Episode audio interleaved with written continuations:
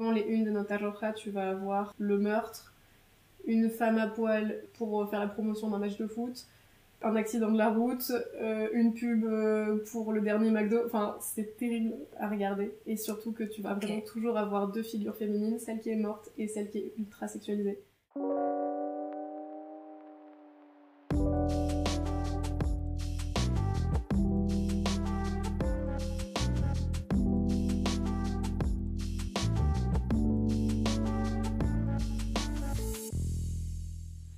Dans le premier épisode de Brain Possum, le podcast anti-gaspi dans lequel ce n'est pas aux objets que l'on donne une seconde vie, mais aux idées. Aujourd'hui, notre invité est Citlali. Bonjour Merci d'être euh, l'invité du premier épisode de Brain Possum. Je suis Euh, très heureuse d'inaugurer ce podcast. Merci. Pour commencer, bah, je vais me présenter. Je suis Lévi, j'ai créé Brain Possum en janvier 2023. Dans l'idée, euh, c'était pour permettre euh, à tout le monde de, de profiter des efforts et de la réflexion de plein de personnes super, euh, dont le travail, les écrits, les articles, euh, etc. sont pas forcément accessibles, euh, ou par ailleurs sont accessibles, mais on prend pas nécessairement le temps de lire les mémoires, les thèses de nos potes. Voilà, et donc avec Brain Possum, j'espère pouvoir rendre ça plus accessible et plus sympa. Et à ton tour, je te laisse te présenter. Euh, je m'appelle Citlali et moi je vais parler de mon mémoire.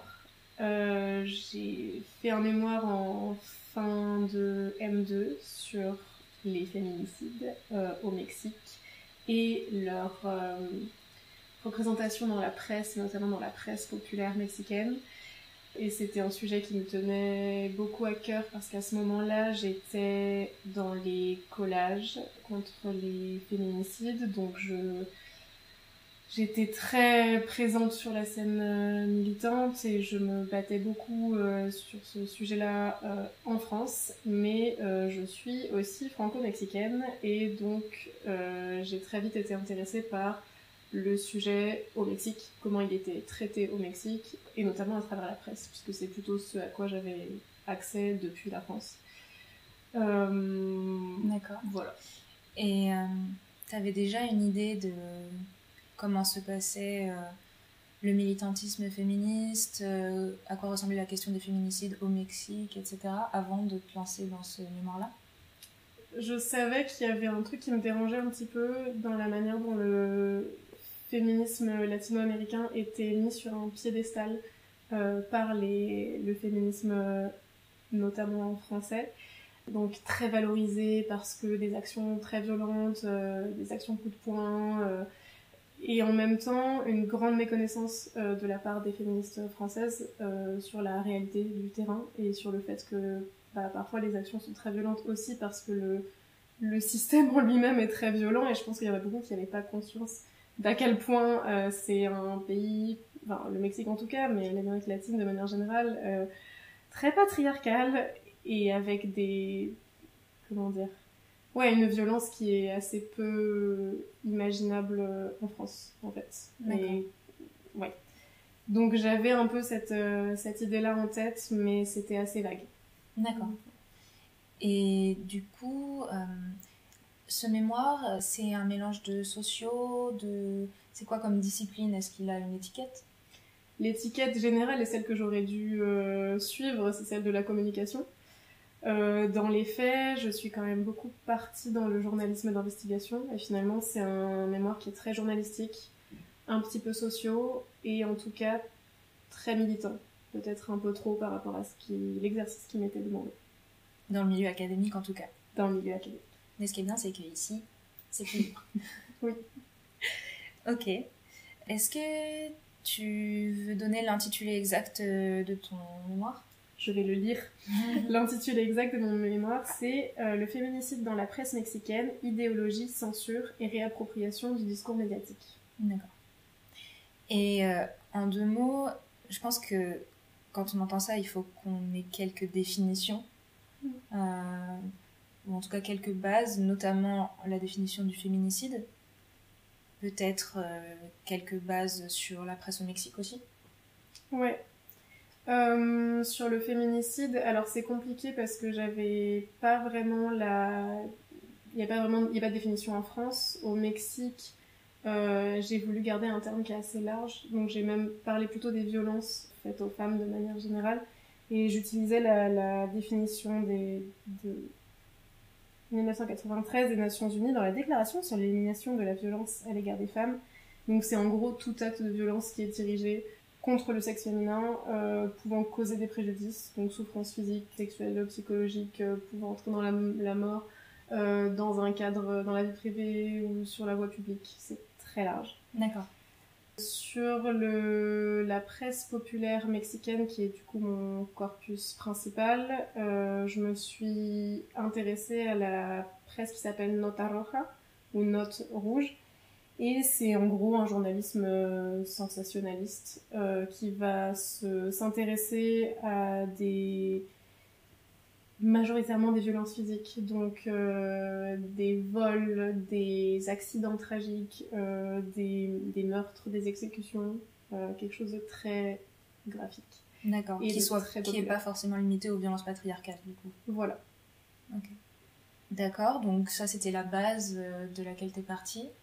Et dans le processus de, de, recherche, de rédaction de ce mémoire, comment ça s'est passé Tu disais qu'au début c'était assez large. Tu as affiné ton sujet pendant l'exercice du coup hum, Alors moi je suis partie du meurtre de euh, Ingrid Escamilla, qui est une euh, femme qui a été assassinée par son conjoint, dépecée, une histoire horrible.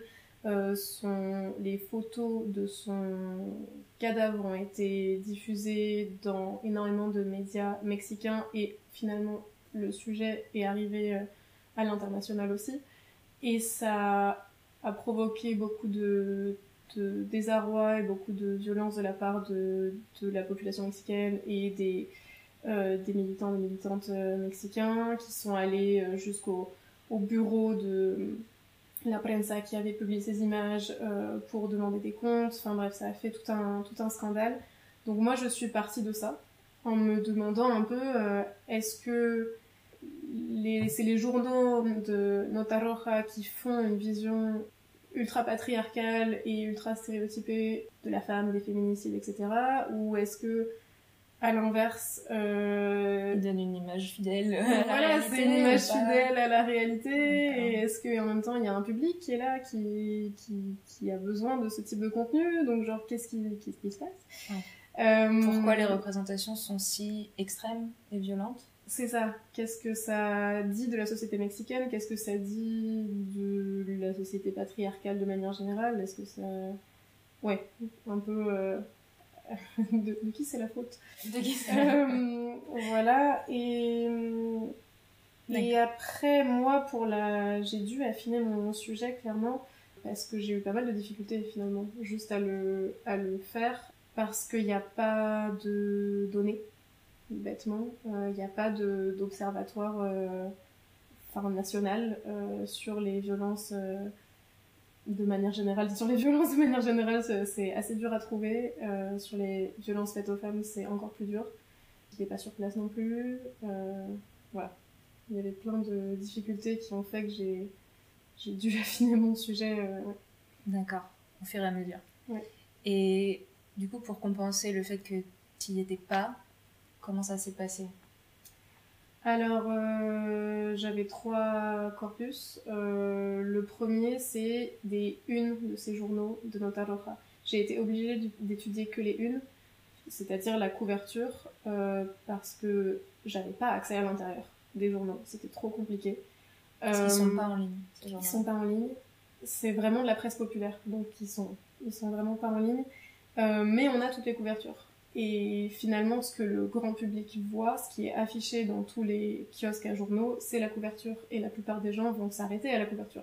Donc ça m'a paru quand même intéressant de, de me concentrer là-dessus.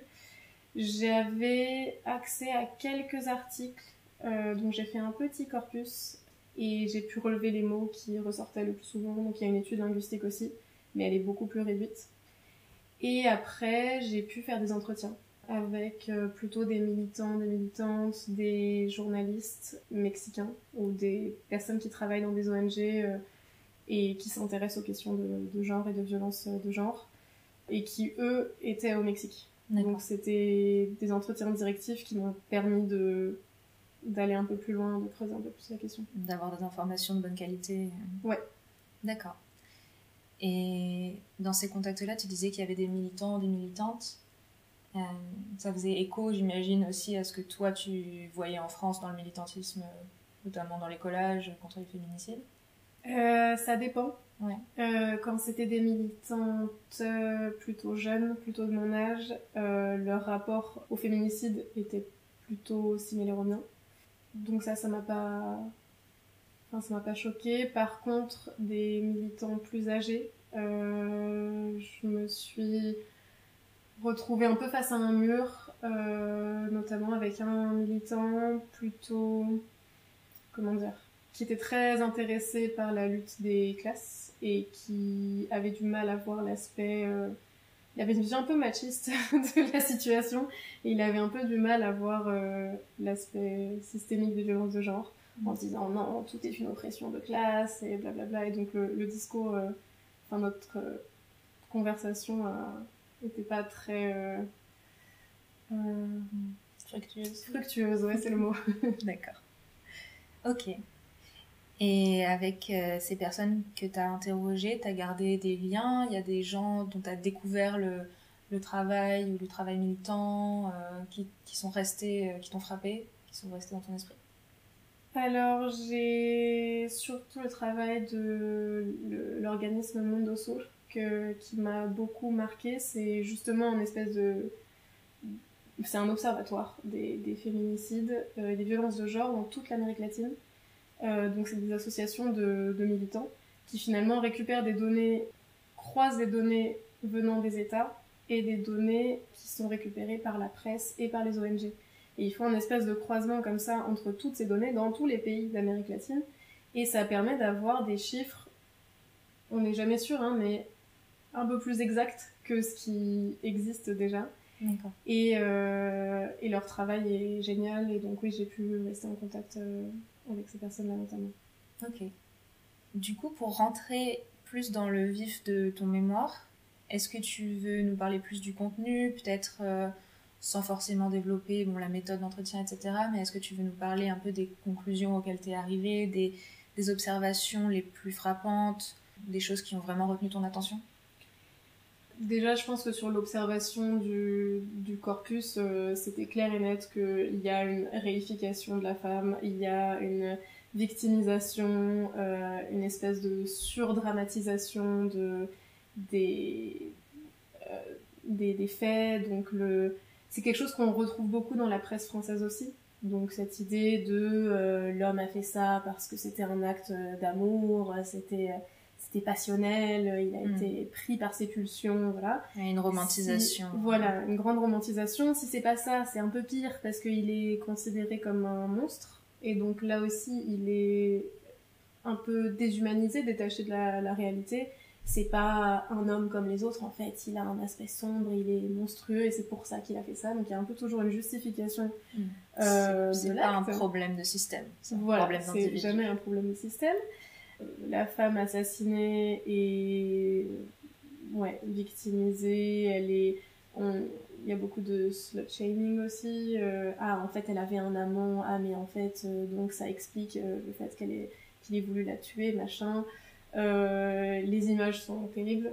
souvent, les unes de Nota Roja, tu vas avoir le meurtre, une femme à poil pour faire la promotion d'un match de foot, un accident de la route, euh, une pub euh, pour le dernier McDo. Enfin, c'est terrible à regarder. Et surtout que tu vas vraiment toujours avoir deux figures féminines, celle qui est morte et celle qui est ultra sexualisée.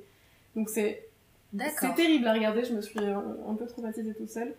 Donc on ne recommande pas forcément d'aller chercher des images de, de une de nos talojas. Non c'est bien de savoir que ça existe, mais ceci n'est pas une publicité euh, Vraiment, la C'est terrible, moi ça m'a traumatisée.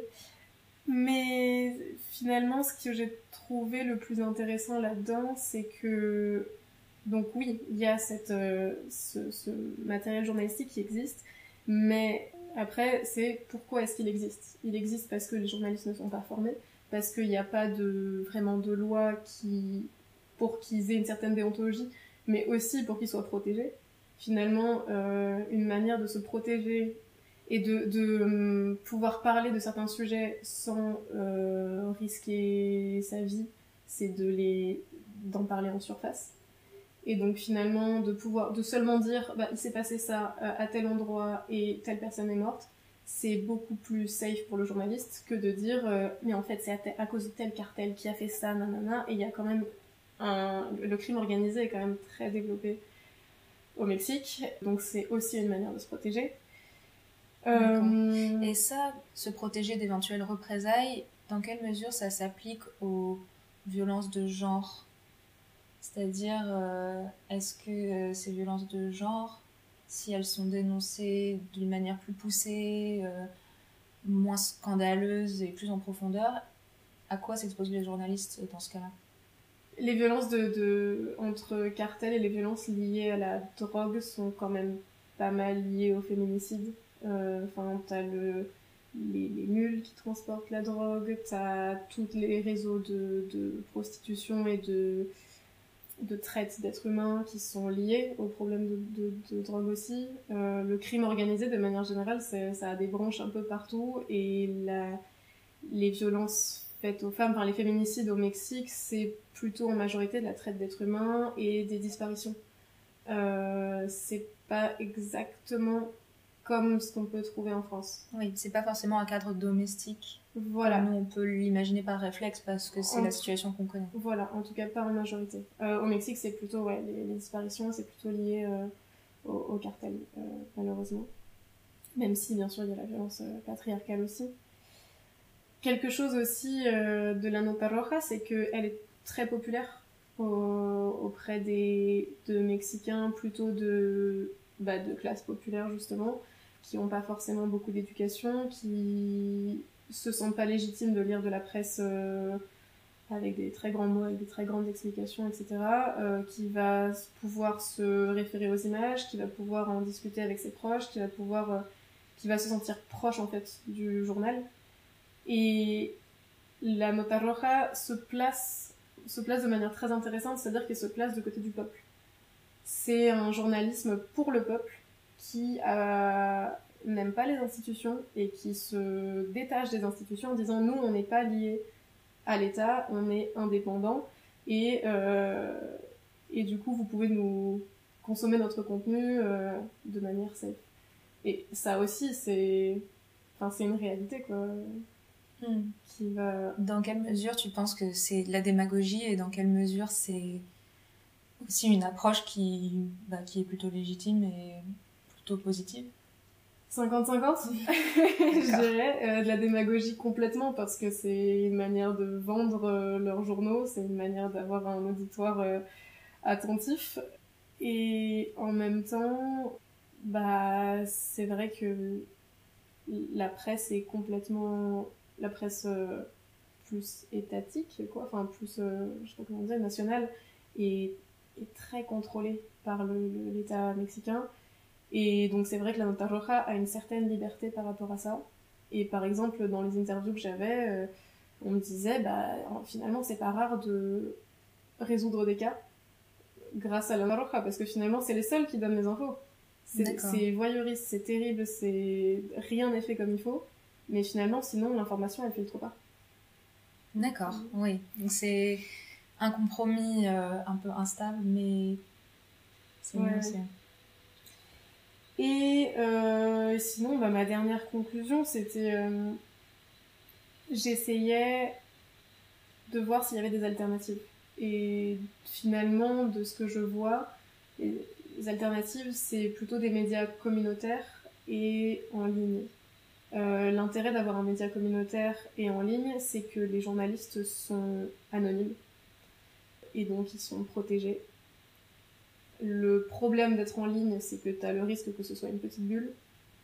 Il y a, je t'avais dit quoi, le taux de pénétration d'Internet de, euh, au Mexique, c'est de 60%. Qu'est-ce que c'est le taux de pénétration? Le, Les foyers qui ont, euh, qui ont accès à Internet, le problème c'est que si 40% n'y a pas accès, eh ben, c'est eux qui lisent la nota roja et qui du coup n'ont pas accès à ces analyses plus poussées. Et puis après se pose toujours la question de comment tu vas sélectionner les journalistes euh, qui travaillent sur ces... dans ces journaux communautaires, etc. C'est une solution parmi d'autres. Et après, bah, moi je trouve la solution la plus euh, intéressante, c'est pas vraiment une solution, mais voilà, ce qui existe et qui est le plus intéressant, c'est des organismes comme Mundosur. C'est pas un média à part entière, mais il donne accès à des informations, à des données qui n'existent pas euh, autrement et permettent de croiser comme ça plein de données différentes euh, pour avoir un aperçu plus exhaustif de la réalité. D'accord. Donc sur leur site, euh, donne des, ils publient des articles, ils publient des rapports. Euh, d'accord. Il y a des cartes aussi, euh, des conférences aussi, c'est très bien. Super. Et bah, c'est très bien qu'on en parle. Euh, est-ce qu'il y a d'autres choses que tu en as retirées Comment les idées qui, que tu as développées dans ce mémoire, euh, les choses que tu as apprises, etc., comment euh, elles font leur chemin aujourd'hui? Est-ce que euh, tu, les, tu les lis à des choses que tu vois maintenant dans ton militantisme? Ça se poursuit, cette réflexion-là? Je sais que moi, en terminant mon... Je sais pas si je réponds exactement à ta question, mais en terminant mon mémoire, j'ai vu un changement d'opinion grâce à malheureusement grâce à la, euh, médiatisation du féminicide de Ingrid Escamilla, j'ai vu que dans ma famille, on en parlait beaucoup plus, que les opinions étaient... Enfin, il y avait une espèce de prise de conscience de l'aspect justement systémique. Et puis, il y a eu des discussions, ça a duré, ça a duré plus d'une année, hein, des discussions autour des lois qui protégeaient les journalistes, autour de, tous ces sujets-là grâce à cause de la Nota Roja, grâce aux militants, grâce à leurs opposants. Enfin, c'est un peu compliqué comme, euh, comme écosystème, mais euh, que finalement, donc je crois que j'avais noté le 23 février 2021, euh, il y a une loi, donc qui s'appelle la loi Ingrid, qui a été votée à l'unanimité, sans abstention, par le Congrès de Mexico, qui permet de mettre en prison en fait euh, les personnes ou les organismes qui vont euh, c'est deux à six ans de prison quelque chose comme ça qui vont diffuser qui vont transmettre euh, tout ce qui est photo enregistrement euh, voilà de manière très large de, de, crimes au Mexique. Donc finalement moi ça m'a aidé dans ma réflexion parce que je me dis bon c'est terrible et en même temps il y a eu une avancée grâce au à tous les médiatiques que ça a été. euh, grâce au travail euh, militant euh, en grande majorité. et après, est-ce que ça a des résonances Pour rester une minute sur ce que tu viens de dire, du coup, l'idée de cette loi, c'était de faire que la presse ou toute personne qui publierait des choses très graphiques comme le fait d'habitude la Nota Roja soit punie, donc que ce genre de publication soit découragée. Pour autant, ça va pas ça va pas forcément empêcher la Nota Roja de donner des infos euh, plus proches du terrain ou plus proches des gens. Euh, tu vois euh, que du positif dans cette règle-là? J'y vois que du positif aussi parce que c'est tout un système en fait. Parce que les personnes qui vont prendre les photos sur les lieux du crime, c'est des policiers c'est eux qui ont accès aux scènes de crime en premier. Donc ça veut dire que c'est eux qui vendent les informations à différents réseaux qui après vont finir par les vendre à, à Donc en vrai, c'est un peu, c'est tout un système de corruption qui va être super dur à démanteler. Et oui, moi je vois que du positif parce que je vois pas en quoi ça aide. Euh, de toute façon, les gens vont continuer à la lire, Et de toute façon, du contenu graphique, ils vont en avoir, même si c'est pas euh, un meurtre. D'accord, ouais. Ok. Euh, bah oui, oui, du coup, ça répondait totalement à, ma question. Et tu voulais rajouter quelque chose? J'ai peut-être pris un peu de, de, de, distance avec le, militantisme français parce que, du coup, le militantisme au Mexique m'intéresse énormément parce qu'il y a encore tellement à faire. C'est terrible. Et. Euh, Mais après, euh, moi, ça m'a permis de, de me rapprocher des jeunes générations de ma famille, de femmes militantes euh, qui ont des idées euh, géniales et qui sont très engagées et qui sont dans une société tellement patriarcale et et on a eu des discussions qui étaient, qui étaient géniales et en vrai on est d'accord surtout. Avec ces membres de ta famille qui sont au Mexique du coup oui, avec membres de la famille qui sont au Mexique. Voilà.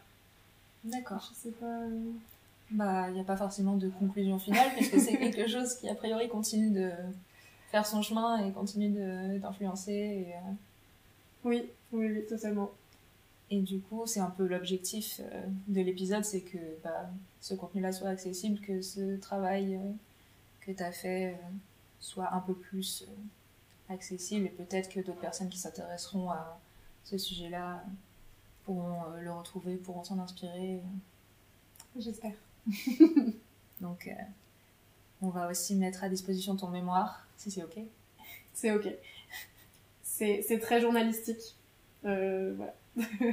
D'où l'idée aussi de le transcrire en format podcast pour que qu'on ne se retrouve pas face à une... C'est combien C'est une centaine de pages? C'est, euh, oui, je pense qu'il y a 80 pages de texte et en tout 140 avec les annexes, un truc comme ça. Bravo, c'est un beau Lisez l'intro. Elle est bien. L'intro et la conclusion. oui. Ça marche. Et du coup, à propos de conclusion, euh, donc toi, aujourd'hui, bah, parle-nous un peu euh, de ce que tu fais. Alors, c'est vrai que oui, en fait, t'as raison, je suis très cohérente. Ah, j'ai dit ça. Non, je le pense. Tu l'as pas dit. je le pense. Euh, non, je suis assez cohérente dans mon parcours, dans le sens où euh, je suis, je travaille à l'UNESCO là, euh, dans la branche égalité au genre dans l'éducation, donc c'est quand même un sujet qui me tient à cœur. Et j'ai une pratique artistique aussi. allez me suivre sur Instagram underscore fangs underscore out underscore. Il est impossible ce nom. Fangs out comme, euh, comme sortir les crocs. Voilà. Et c'est vrai que dans mes dessins, j'essaye beaucoup de euh, valoriser l'artisanat mexicain, l'art mexicain, le folklore mexicain, parce que c'est finalement un, un, art et un savoir-faire qui est beaucoup mis en valeur rarement par des Mexicains. Et en France. En France, mais dans le monde entier, en vrai, c'est terrible. Mais en France, euh, en France aussi, beaucoup. Euh, Frida Kahlo, là, euh, tous les top bags, euh, c'est bon. et que finalement, je me posais beaucoup de questions sur ma légitimité, sur est-ce que, en fait, j'ai le droit, moi, je vis en France et en fait, enfin, je suis métisse aussi, donc quelle est ma, ma place, nanana. Et en fait, je me rends compte que les personnes qui utilisent cette, euh, ces images et, ces représentations se posent jamais la question. Donc en fait. Euh, oui, déjà, si tu poses la question, tu as une longueur d'avance. Euh. Ouais, ou en tout cas, il faut que je le fasse avant que eux s'emparent de tout, le, tout ça, quoi. ok, et donc, ces questions de culture et de double culture, c'est aussi au centre de ton travail artistique Ouais, culture, double culture, féminisme Super. Ok, et ben on arrive à la fin de l'épisode, je pense. Merci beaucoup d'avoir participé, d'avoir inauguré le podcast. et voilà, j'espère que tout le monde pourra te retrouver sur Instagram, mais on mettra tout ça de manière accessible. Une autre annonce euh, liée au podcast, euh, donc Brain Possum est disponible sur Spotify et sur la plateforme Encore, euh, qui est la plateforme de podcast de Spotify. Et la chaîne YouTube ne va pas tarder à s'ouvrir avec, avec le premier épisode du coup. Et avec nos têtes. Avec nos têtes. Et, et j'espère euh, peut-être un jour avec un logo fait par les soins de Fangs Out, aka Citlali. Oui. Voilà. Donc encore merci. Merci. Et euh, merci à toutes les personnes qui nous écoutent. Bye